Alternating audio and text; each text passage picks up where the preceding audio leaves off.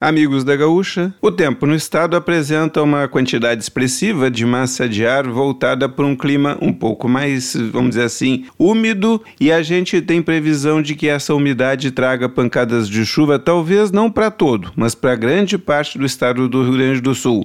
O que chama a atenção é que talvez a chuva não seja forte, isso é certo, quase que a chuva não vai ser forte. Talvez uma chuva mais volumosa na fronteira com a Argentina e na divisa com Santa Catarina, ou seja, a parte mais oeste-noroeste do estado, a parte mais ali da divisa com Santa Catarina. Nestas áreas a gente tem volume de chuva maior, nas outras áreas o volume de chuva não é tão grande assim. Então a expectativa é bem plausível com relação ao comportamento do tempo. Claro que temos que levar em conta esta sucessão de dias mais, digamos assim, nublados e principalmente desta convergência de umidade que vem da Argentina e se posiciona mais nesta parte oeste do estado.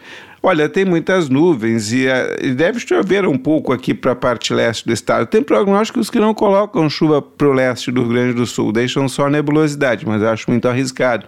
Alguma chuva pode acontecer. E o mesmo deve acontecer no sul do estado, que é outra área onde a chuva atua menos. Temos também expectativa com relação a mais pancadas de chuva para amanhã, porque não é só essa quarta que tem essa umidade toda, a quinta também. E projeta é, chuvas fracas espalhadas pelo estado do Rio Grande do Sul.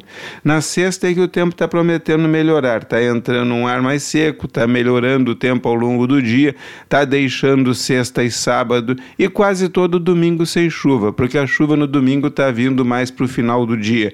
Então a gente tem aí uma expectativa de que se consiga pelo menos aproveitar a sexta, o sábado e a maior parte do domingo. Tem chuva também no começo da semana que vem, segunda e terça-feira, mas não não tem previsão de que essa chuva seja de grande intensidade aqui para o estado.